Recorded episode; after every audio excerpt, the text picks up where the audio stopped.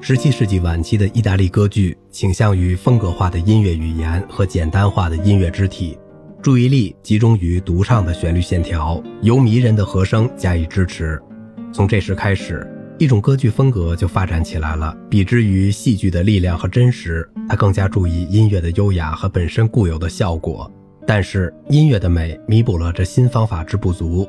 这种风格主要从那不勒斯发展起来，他统治了整个18世纪。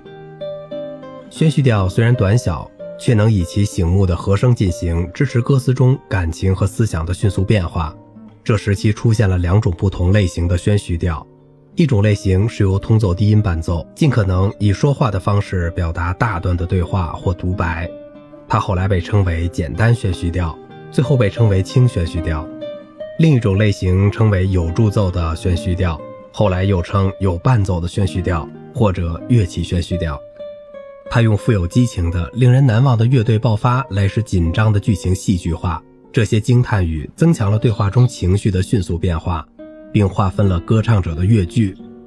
同时，还有一种单声歌曲进一步发展的类型，即咏叙调。它介于自由的宣叙调和有节奏的正规咏叹调之间。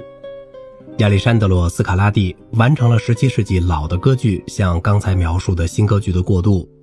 在他晚期的许多作品中，著名的有《米特里拉特》《蒂格拉纳》和《格里塞尔达》。咏叹调敏锐的戏剧观念和乐队部分的详细写出，都表现出他忠诚于严肃的艺术目标。对于咏叹调，斯卡拉蒂偏爱凡是咏叹调的形式。凡是咏叹调的名称来自 da capo，意思是从头再来。在两段形式的第二段末尾写上这几个字，就是告诉演唱者返回咏叹调的开始，并重复第一段。在斯卡拉蒂的手中，凡是咏叹调成为一种完美的工具，用来维持一个抒情的段落，通过音乐上的设计表现一种单独的情感，有时则与相反的或有关情感结合在一起。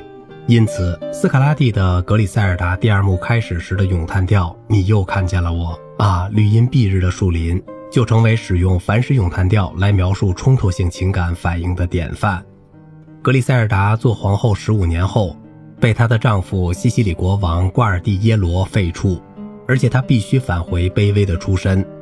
第一行的旋律就集中表现她低头臣服的情绪。从这里，主要的 A 段的其余部分就通过扩展、魔进和一些综合方法而发展起来。次要的 B 段与 A 段在节奏上是有联系的，表现了光明的一刹那，他回家的快乐。歌手唱完 B 段后，遵循从记号处再现的指示，返回他的第一次进入。开头的利都奈罗是 A 段和 C 小调，占十八小节。B 段有八小节长，从 A 段末尾的 C 小调终止式转调到降 E 大调，然后 A 段紧接着以 C 小调在过渡性利都奈罗结束处的延长号上结束咏叹调。这种凡是咏叹调的紧缩形式在十八世纪二十年代颇为流行。好了，今天的节目就到这里了。